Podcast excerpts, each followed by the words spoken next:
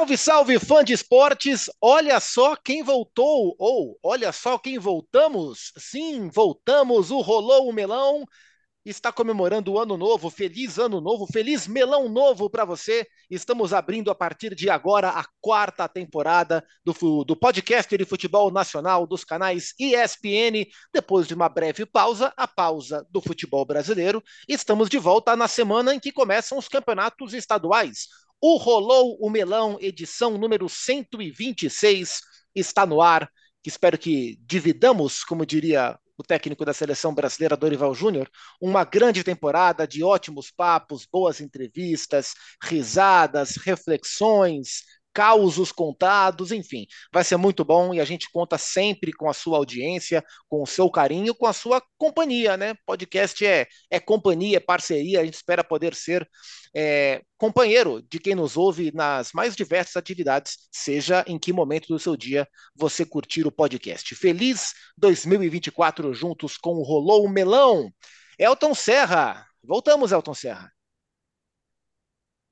Pois é, Zupac, um abraço para você, Mário Marra, para Eugênio Leal, que está daquele jeito de. parecendo que está dando entrevista e não quer ser identificado, sabe? Quando você coloca o, a, a sombra assim. Espero que a voz dele não, não esteja distorcida, né? Ótimo. A voz está normal, pelo menos, não está distorcida, né? Ele está podendo falar normalmente, mas sempre bom estar tá com vocês. Agora, a partir de agora, uma temporada inteira, né? Uma temporada realmente que promete para o futebol do eixo e fora do eixo. Vamos falar muito, né, Zupac? Vamos, e Elton, já o me eixo responda. está mudando. Já me responda, qual é o seu sabor de pizza predileto, Elton Serra? Ah, meu Deus do céu, vou ter que contar isso aqui ao vivo para o Brasil inteiro, né? Para o mundo inteiro, né? Eu não, a Marmar já está rindo, eu não gosto de pizza. Puxa vida, eu estava preparado para as Você mais tá diversas me respostas. começar o ano não essa forma já. Essa eu não estava preparado. Algum motivo especial? Algum episódio de infância? Vamos, vamos tratar isso aí. É trauma isso, é, pode ser. Assim, começou com intolerância, né, a determinadas é, substâncias da pizza e se tornou um, um, algo que o paladar não se adaptou. E olha que, pô, minha esposa, minha, minha família adora, mas eu vou em outro tipo de massa. Muito bom. Mário Marra, você é um, você gosta de pizza, né, Mário Marra? Gosto. Que, que bom tê-lo mais uma vez conosco no Melão para 24, Mário Marra. Qual é a sua pizza é. predileta, hein? É um prazer estar com vocês, pessoas que eu gosto muito e que eu gosto de estar junto aqui reunido também no Melão. Eu gosto de pizza. Eu não sou um apaixonado por pizza. Assim, eu vejo as pessoas falando assim: é pizza toda semana, pizza. Eu tenho saudade, por exemplo, do William Tavares também, que tem muito tempo que eu não vejo. Ah, acabei de ver, passou ali do lado do Elton Serra. Ah, porque pizza, pizza, pizza. Eu acho até, eu até tenho inveja das pessoas, porque eu não consigo comer pizza com tanta frequência assim. Uma vez por mês, uma vez a cada três meses, eu como pizza. Assim como hambúrguer. Cara, não como hambúrguer. Assim, uma vez a cada seis meses eu como hambúrguer, um ano talvez. É, e já tem oito anos que não tomo refrigerante. Então vamos lá, mas não era essa a pergunta. Talvez o meu tá sabor. Tá meio depressivo esse Mas eu tô super feliz sem essas coisas. É, talvez minha pizza preferida fosse alguma coisa com, com calabresa, alguma coisa que tenha calabresa, eu gosto. É, pizza, a é. pizza calabresa, inclusive, segundo um levantamento recente feito pela revista Super Interessante, é a pizza mais pedida do Brasil. E a pizza ah, é? que leva calabresa ralada e pimenta e tomate, azeitona, orégano, é a pizza baiana, que representaria muito bem o Elton Serra no Brasileirão das Pizzas. Eugênio Leal, você que não deve, imagino, você é um cara que eu respeito muito, você não deve colocar ketchup na pizza.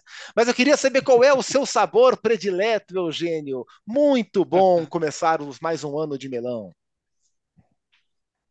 Legal de estar com vocês, o Parque, com o Elton, com o Marra, com o Fã de Esportes. É, vamos lá, começando mais uma temporada aí. É, gosto de pizza? Sim. É claro que com a nossa idade já não dá para a gente ficar comendo pizza todo dia, né? Então, lá de vez em quando, isso. uma pizza. Assim, isso tudo, o Marra também falou assim: hambúrguer. Eu gosto de hambúrguer, mas eu pego bem leve. Como, aliás, com bem menos frequência do que pizza. Mas, assim, gosto de vários sabores de pizza, menos de calabresa. Eu tenho uma, coisa com a calabresa que é, uma vez eu peguei uma intoxicação alimentar por causa de calabresa, então eu evito sempre que possível. Mas a pizza mais frequente é, é marguerita.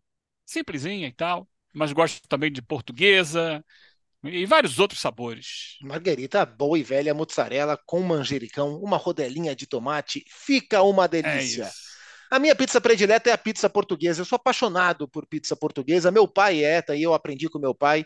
E aí eu fui dar uma fuçada na origem da pizza portuguesa. A pizza portuguesa, ela foi criada aonde?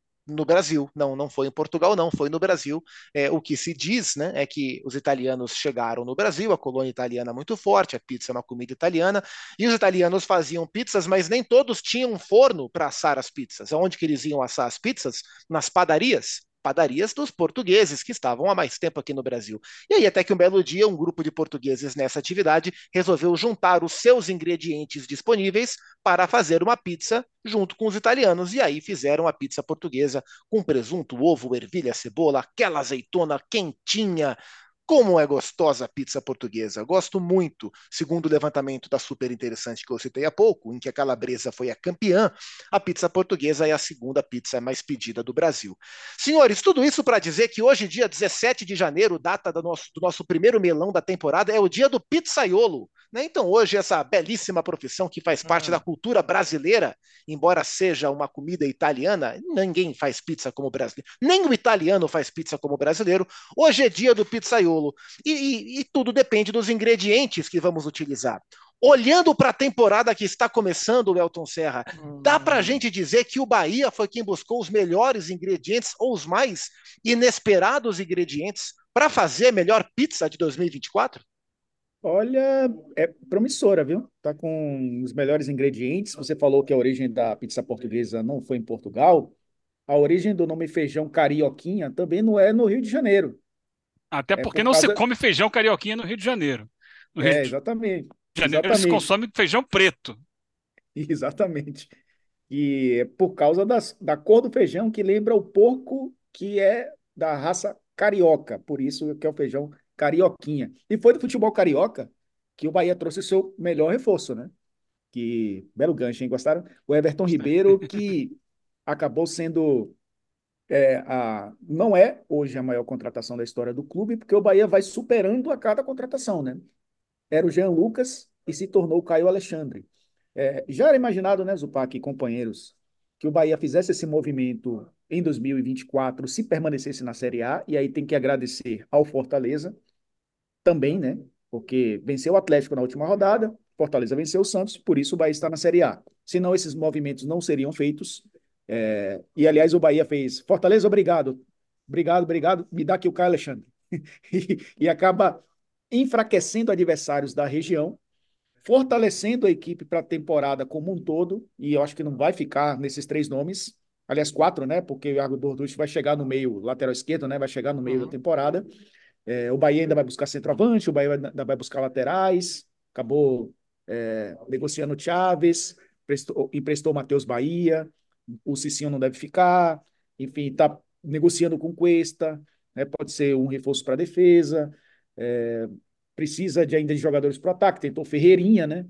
Manteve o Cauli, que eu acho que também é uma questão de mercado muito importante, de posicionamento de mercado para o futebol brasileiro, de dizer eu quero os melhores e quero manter os melhores que já estão aqui. Então acho que é um movimento bem interessante e promissor. Agora, vamos ver como o Rogério Ceni vai encaixar tudo isso. Ele tem todas as ferramentas para fazer um grande ano de 2024. É, o relógio aqui agradeceu, inclusive, por esse comentário, Zupac. Inclusive, a gente grava esse podcast no dia do amistoso do Bahia com o Blackburn, né? Na Inglaterra, na pré-temporada do Bahia, o jogo treino, né? Foi 3 a 3 e a formação do, do Rogério foi num 4-3-3, né? No meio-campo, e, e, é o que nos interessa muito do meio-campo para frente, com Rezende, Jean Lucas e Everton Ribeiro, né? Na frente, é. Cauli, Everaldo e Biel, é isso? Cauli, é, Everton Ribeiro e Biel. A, a, a, questão é que ele terminou o ano dessa forma, sem centroavante. Foi Cauli, né? Tassiano e Biel, com Tassiano Everton Ribeiro, Jean é. Lucas e Rezende, é isso. Isso. É, Até com... porque é uma carência do, do elenco, né? É. Sim. É. O Caio Alexandre ainda não estreou, né? Chegou, não foi anunciado, mas está lá com o pessoal em Manchester. É, mas, mas é um jogador para essa função, né? De primeiro ou segundo volante. O Rogério elogiou demais o Rezende, que é um jogador de várias funções no campo. Ele e o Juba, né? Dois jogadores que é, estão tendo oportunidades. O Juba jogando como lateral, como ponta, o, o Rezende como zagueiro, né? Um, fazendo uma linha de três ali, pra, até para liberar o próprio Juba, né? Ser um, ser um ponta. É, ele começa o ano dessa forma. Pelo menos o primeiro tempo, né? Foi um time é, sem centroavante. No segundo entrou o Everaldo o Everaldo fez dois gols. o jogo foi 3 a 3 dois gols do Everaldo torcedores do Bahia ainda brincando, né? Ah, Everaldo tem mais gols na Europa que o Gabigol. Eu achei isso uma ofensa, mas é, é o que o torcedor do Bahia está fazendo. Mas há a possibilidade também, Zupac, de começar o ano dando oportunidade para o Everaldo, porque com esse meio-campo, né, a bola vai chegar muito. E ter um jogador definidor, e aí depende da confiança dele próprio, ter um jogador definidor é fundamental. Ainda mais baiano Copa do Nordeste, né? onde os adversários naturalmente são um pouco mais fracos, ali com exceção de Esporte, Ceará, Vitória e Fortaleza. É, vai ser, vai ser interessante. O Bahia vai chamar muito a atenção na temporada, é o mercado forte, o Bahia dá um sinal, dá um recado de que mudou a, a sua perspectiva de, de mercado mesmo e deve mudar a sua perspectiva de campo também. Certamente é um dos, se não o time que mais desperta atenção nesse começo de temporada. Que bom que o Fansport vai poder acompanhar o Bahia na Copa do Nordeste nos canais ESPN e também no Star Plus. O Eugênio, no mercado carioca, a, a gente tem situações diversas, né? A gente tem o Flamengo contratando por hora o seu sonho de consumo, que era o De La Cruz já mais de uma janela. A gente tem o Vasco tentando fortalecer o seu time, o Botafogo tentando assimilar e virar a página, e o campeão da América, que a princípio, não sei se você faz a mesma leitura que eu, mas o campeão da América contratou para o elenco, não contratou para o time titular, pelo menos a princípio, né, Eugênio? Sim, é, se bem que é, o campeão da América trouxe ou levou o Renato Augusto, né? Que eu acho que vai ser titular. Aonde? Não acho. No meio campo, vai dar um jeito de encaixar ele ali. Eu acho que ele vai jogar, sim. Eu, assim, a, a, o conceito médio, né, de quem acompanha futebol, não sugere isso. Que o Fluminense coloque mais um jogador acima de 30 e, sei lá, 5 anos num time que já tem tantos, né? Tantos veteranos. Mas eu acho que, pelo que a gente conhece do, do Diniz, ele não tá nem aí para isso. Ele não tá nem aí. É, ele bota aqui no mesmo lado da defesa o Marcelo e o Felipe Melo. Ele vai enchendo o time de jogador veterano. Acho que ele está preocupado com a qualidade, qualidade técnica. O grande problema do Fluminense, no meu modo de entender, é a falta de reposição para o Nino, de alguém que possa responder pelo que o Nino respondia dentro do elenco do Fluminense. O Fluminense ganhou dinheiro. Fluminense teve bom, uma boa arrecadação e vai ter mais agora ainda, porque vem aí Recopa, vem mais uma Libertadores. E ele vendeu o Nino, não foi tão caro assim, né? Porque já é um jogador de 26 anos. Mas ainda assim fez um dinheiro e. estava acabando o contrato, né? Era o último ano de contrato. Então, ou vendia agora, ou em julho ele pegava pré-contrato, o Fluminense não viu dinheiro, né? Não via nada. É, é, e, e não, não vejo uma reposição que possa é, representar o que o Nino representava naquela defesa, porque ele era o pilar defensivo do Fluminense. É, bola aérea, defensiva ou ofensiva era com ele. Saída de jogo com segurança passava pelos pés dele.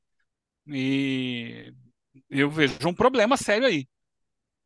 E também fico me perguntando, até agora não saíram André, John Arias, Kennedy. São jogadores com mercado para sair também. Se não agora, temos ainda mais alguns dias aí de janela aberta, é possível que eles saiam no meio do ano. Para o Fluminense Tec... Oi. O Fabrício Romano. Foi, o Fabrício Romano não, foi o, o, italiano, o outro italiano, esqueci, esqueci Di Marzio. Gianluca Di Marzio. Falou do Alexander no futebol italiano, né? Na Lazio, né? Na Lazio. É isso ali também. O, o, o Alexander é um jogador muito promissor que não é titular exatamente do Fluminense, mas é importante para o elenco. Eu acho que é, teve alguma coisa que aconteceu nos bastidores lá que o Diniz brecou o Alexander do time. É, ele, o que ele tinha mostrado antes sugeria que ele fosse melhor aproveitado quando ele voltou de lesão. Ele vinha jogando muito mais antes da lesão, quando ele voltou, ele ficou meio que em segundo plano no Fluminense. Não sei, nem lateral esquerda ele estava entrando muito. O Martinelli cresceu no meio-campo. Bem, mas é um jogador importante para o elenco, de qualidade, né? Que é, estaria ali à disposição para suprir qualquer problema, seja no meio-campo, seja na lateral esquerda. Então eu, eu vejo assim o Fluminense. Ele mexeu pouco no mercado, é claro, ele tem um time campeão da Libertadores, então não precisaria de tantos reforços, mas perde uma peça importante e não repõe no mesmo nível e ainda corre o risco de perder outras peças importantes. Então a minha questão é essa. E por outro lado, traz um Renato Augusto que é uma estrela. É um jogador com problemas físicos, mas é um jogador de, olha, talvez o mais inteligente do futebol brasileiro. Pensando assim, de leitura de jogo.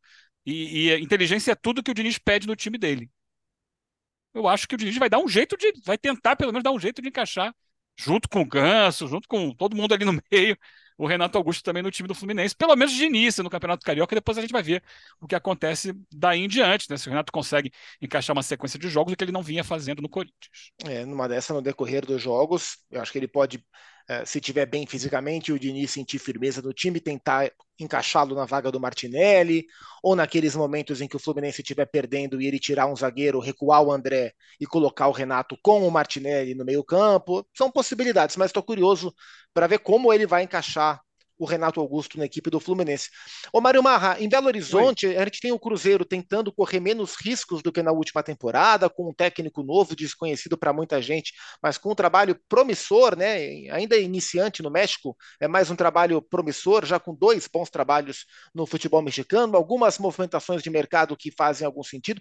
E, e, e na cidade do Galo, em Vespasiano, um reforço, mas aparentemente o reforço, né? Sim, acho que foi uma bela contratação do Scarpa. Vamos ver como vai ser em campo, né? O Scarpa tem. Se você olhar até, o Scarpa já jogou em diversos lados e diversas posições, né?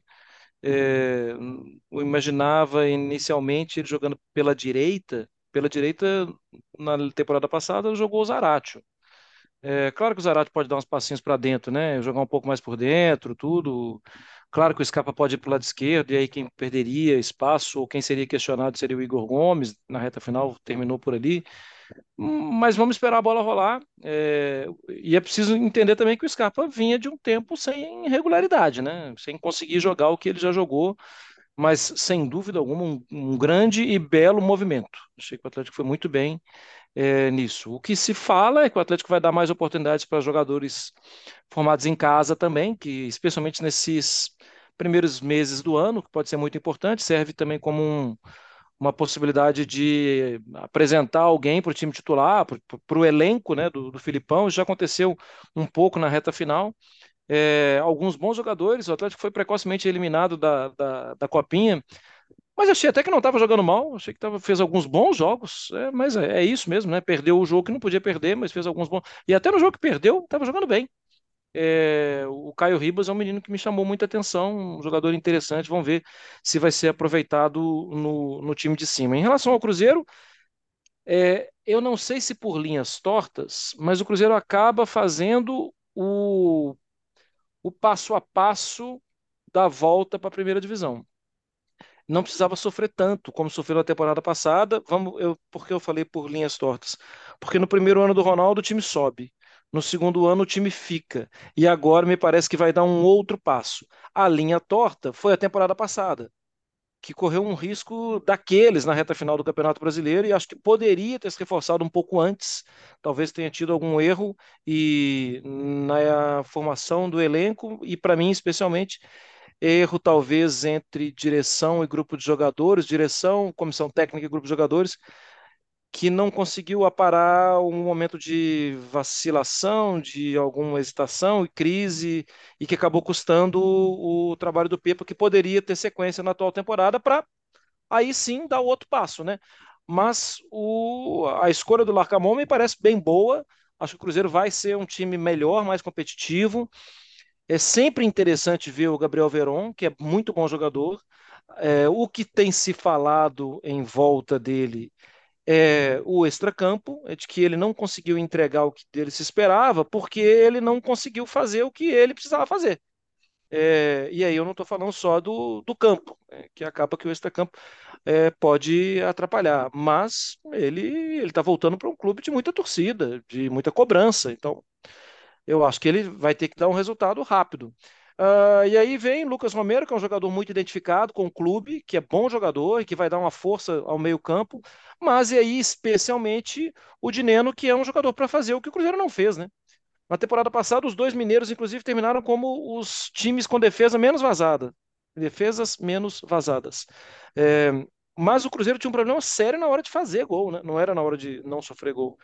E agora tem um jogador que faz gol, né? Se você até olhar nas duas últimas temporadas, na anterior o Dineno jogou mais.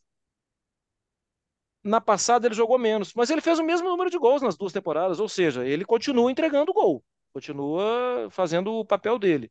E acho que no Cruzeiro, ele, se ele fizer o papel dele, ele tem boa chance de se dar muito bem eu gosto do, do Dineno, acho que foi uma boa contratação da, do Cruzeiro.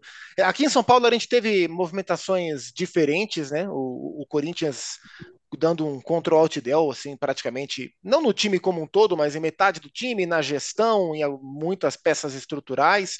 Eu tenho alguma dúvida se tecnicamente hoje, né, o time que vai estrear no Campeonato Paulista, tecnicamente é um time melhor do que o time do ano passado.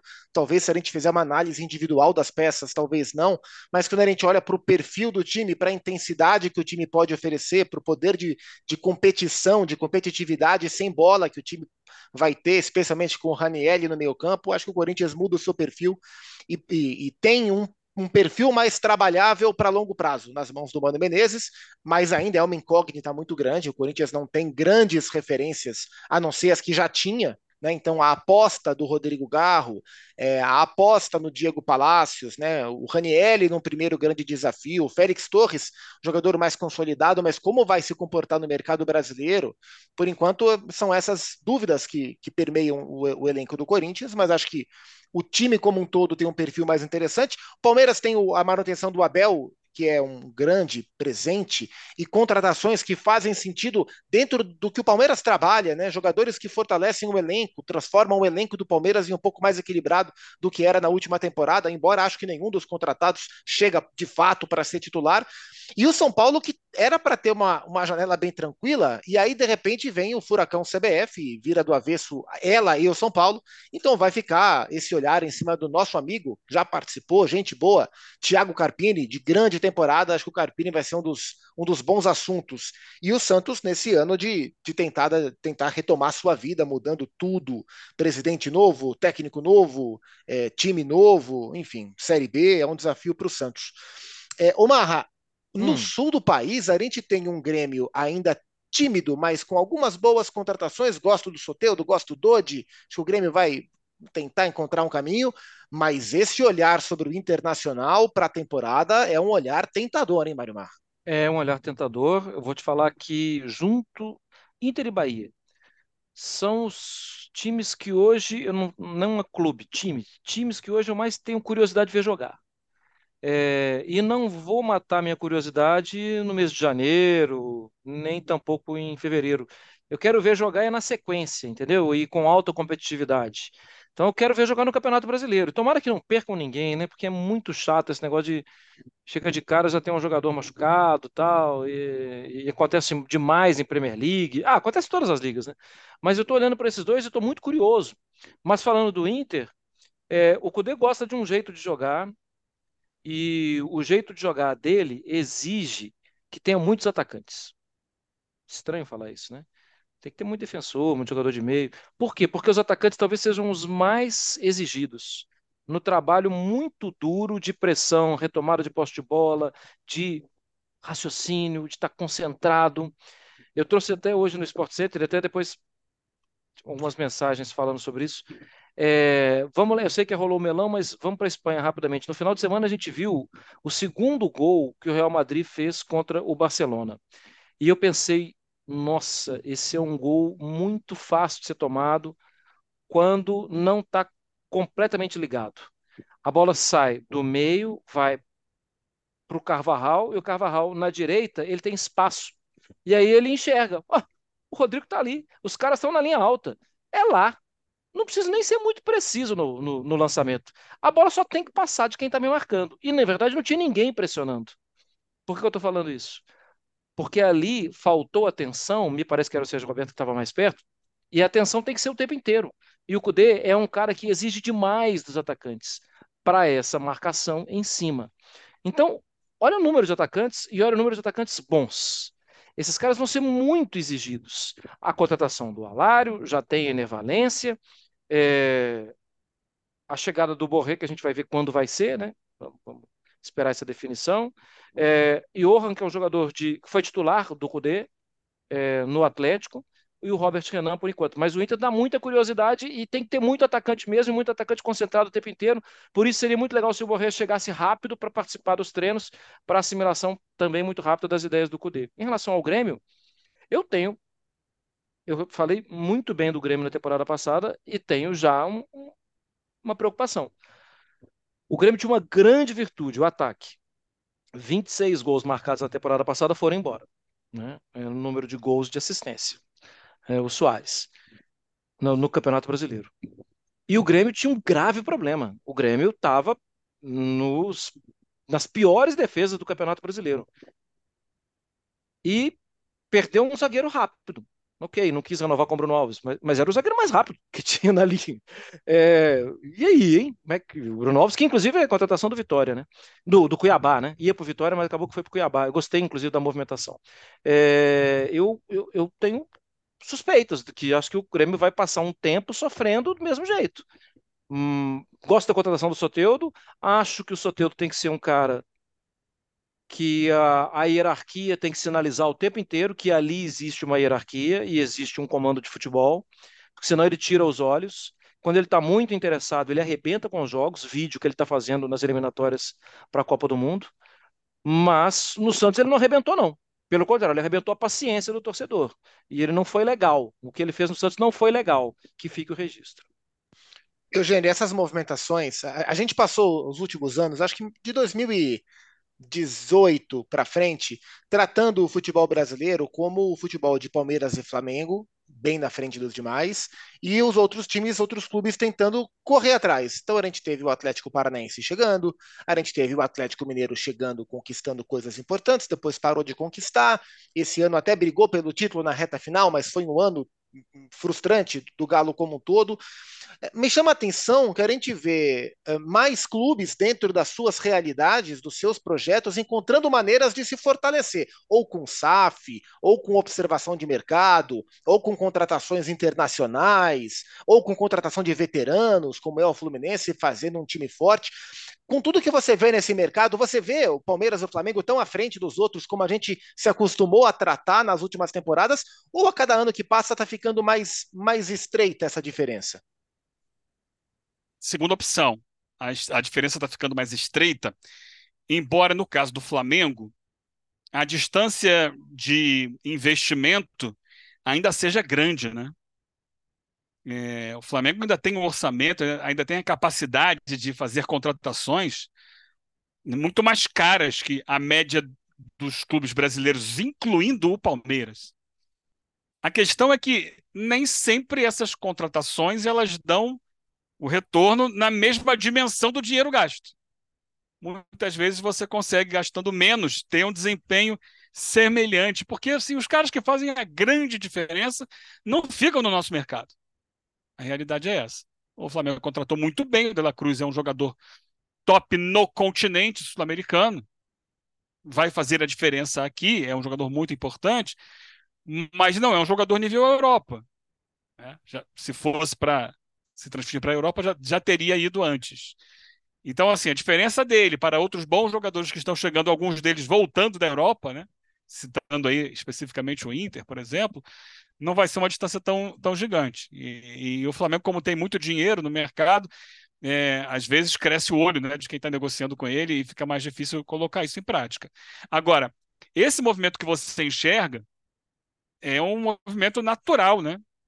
Quando é, você tem dois times puxando para cima, os outros precisam dar um jeito de tentar acompanhar.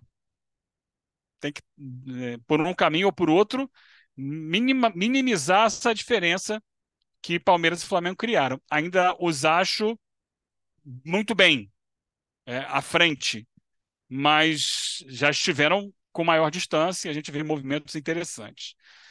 Mas esses movimentos todos a gente precisa confirmar dentro do campo. O que a gente teve de confirmação ano passado foi um Fluminense sem investimento, com um elenco muito mais barato, ganhando a Libertadores e ganhando o Carioca. O Carioca especificamente, especificamente direta, é, diretamente contra o Flamengo.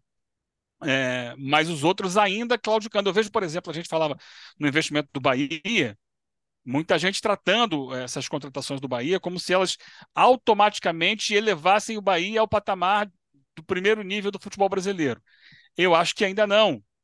O Bahia vai subir de nível, ele vai disputar um campeonato diferente do que disputou ano passado, mas eu ainda não vejo disputando título. Posso estar errado, tá?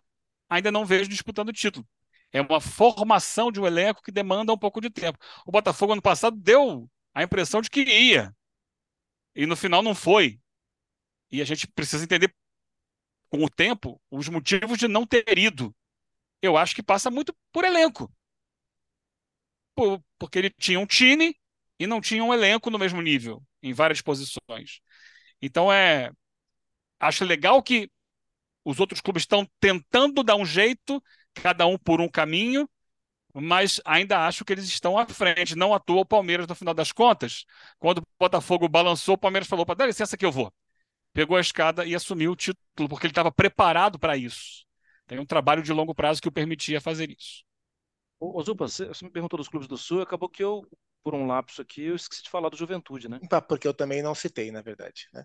É... Não, mas isso foi abrangente, né? Os clubes do Sul. E por falar em clubes do Sul, belo movimento do Atlético Paranaense com o Osório, né? É... Eu acho que pode ser legal. E com o Léo Godoy, né? Que era um jogador cobiçado por outros clubes, né? E fez opção pelo, pelo Furacão. Acho que pode vir coisa boa, que está também optando por jogadores paraguaios, né? O zagueiro Benítez e, e também o Romeu, zagueiro Gamarra é o mais fácil, né? Zagueiro Gamarra, eu fui zagueiro Benítez. E o Benítez meio ataque, né? Pra, pra, como reforço. Mas o Juventude, o Juventude estava fazendo certinho, né? Contando com o Thiago Carpini, montando o time de acordo com o Thiago Carpini. Eu acho ótima a opção pelo Roger. É um cara que a gente sempre fala aqui, que gosta. É, mas está contratando muitos jogadores e acho que precisa mesmo sair de uma Série B e vai disputar uma Série A de Campeonato Brasileiro, precisa contratar muito mesmo. E eu queria destacar o João Lucas, lateral direito, né? Que é um, jogador que já chamava atenção há algum tempo e vai ter oportunidade no, no Juventude na, na temporada. E já que nós estamos falando de Sul, né? Eu só lembrar também que esse ano tem o Criciúma, né? Do Tencate, é, que vai ser também time de, de Série A do Campeonato Brasileiro conseguiu manter, conseguiu convencer o Éder, atacante, a renovar o contrato, o Éder que era do São Paulo, revelado pelo Juventude, que voltou ao Juventude, subiu com, com o Tigre, gravei o Bola da Vez ano passado com o Éder e ele estava na dúvida se ele jogava mais um ano ou se ele parava. É, o presidente... Já foi até campeão ontem, né? Ganhou. Sim, a Recopa, né? Recopa. É. é, ele foi convencido a ficar. O Elton, uma coisa que me chama a atenção, se a gente olhar para o chamado G12, né, o grupo dos 12 gigantes, na Série A existem 11 deles, o Santos não está. Então estou tirando o Santos da conversa. Do G11 que sobrou na Série A, se eu não estiver enganado, só o Cruzeiro trocou de técnico. A gente estava, ah. eu estava mais acostumado a ver mais trocas entre os gigantes. A gente está vendo mais manutenção. Isso me chama a atenção. Rapidinho, Elton. Dentro é. do meu F5 natural aqui, eu fiz esse levantamento, obviamente, né? Só quatro clubes mudaram de técnico na Série A do Aí. final do ano para cá. Osório, Larcamon, Roger e Carpini. Sendo que o Carpini é. não foi opção, né? E o uhum. Juventude também. É, é exato. Não, não, não, foi opção. É. é eu, eu conto, assim, Flamengo e Botafogo mudaram na reta final, pensando em 2024. Mas, obviamente, que a gente for olhar o calendário, né? É, é, mudança, mudanças só essas. Botafogo também. Botafogo ali na reta final fez uma mudança emergencial. O Thiago Nunes para uma reta final não deu certo na luta pelo título. É, era natural isso. É, eu estou muito curioso para ver, é, e aí saindo um pouco do G12, aliás, estando no G12 com o Botafogo, que eu acho que vamos ver como o Botafogo vai se comportar nessa temporada, depois de tudo que passou né, no segundo semestre, ainda para mim interrogação, um time de pré-libertadores, é um time que pode disputar a fase de grupos, vamos ver se está tão forte para chegar a uma fase de grupos. É muito curioso para ver o trabalho do Osório no Atlético Paranaense também. É porque o Wesley Carvalho ele conseguiu cumprir o papel dele, né, durante a, a, reta final da temporada. Aliás, reta final não, ele passou boa parte do campeonato como, como técnico do, do Atlético Paranaense. Há, há controvérsias, hein? Sobre o Wesley. O Atlético poderia ter ido mais longe. É, e, aliás, eu acho, eu uma acho cobrança que... muito grande lá dentro em função disso, do Atlético ficar numa indefinição sobre a permanência dele, vai, não fica, vai, fica, vai, fica, e o é time é isso, caiu muito na, até... na, reta final de campeonato. Eu concordo, eu acho que eu acho que eu falo de cumprir o papel é você interino até o final. Então, ah, é, tá, mas não, não entregou tivessem... o que se esperava. É, tá, eu acho que até por isso mudou também, né? Tra traz um técnico mais experiente. Finalmente, né? Léo Condé, quer dizer, eu espero que o Vitória mantenha até o início do campeonato. Mas calma que tá longe ainda. É, é por isso que eu, por isso que eu fiz esse parêntese. É, finalmente podemos ver o Léo Condé na elite do futebol brasileiro. O Thiago Carpini já teria essa oportunidade com o Juventude, vai ter uma maior com o São Paulo, é, mas o Léo Condé também é um, um cara para a gente observar. E é, é, na esteira disso, curioso para ver como o Luan vai reconstruir mais uma vez a sua carreira. Ele que vai jogar pelo Vitória nessa temporada. Mais uma vez? Ele já reconstruiu alguma? É, já é, tentar, tentou, tentar, é, tentar eu, reconstruir. Eu ouvi tem o Alejandro de... também, né, com oportunidade agora no, no, Vitória. Eu ouvi de bastidores de que a movimentação do Vitória para contratar o Luan foi muito para tentar dar uma resposta às movimentações que o Bahia fez. Do tipo, opa, peraí, só o Bahia vai fazer barulho aqui, o Vitória tem que fazer algum barulho. Sugeriram isso ao presidente, mais da parte do Luan para o presidente, e o presidente comprou o barulho. Eu, sinceramente, tenho muitas dúvidas quanto à viabilidade desse projeto. Mário Marra e Eugênio Leal voltam não semana que vem, voltam não. depois de algumas semanas. Então, já no primeiro melão do ano, bom descanso para vocês, meus amigos. Foi um prazer. Bom carnaval, viu, Eugênio? Mas gostei muito. Não, calma. Calma, eu volto antes do carnaval. Ah, eu volto bom. antes do carnaval. Então, eu fico tá. fora semana que vem, na outra eu tô aí. Será um depois prazer. eu paro pro carnaval. Tchau, Elton Serra. Até semana que vem. Ah. Valeu, tamo junto. Até a próxima. Valeu, Fã Esporte. A gente se vê. Um abraço e até semana que vem.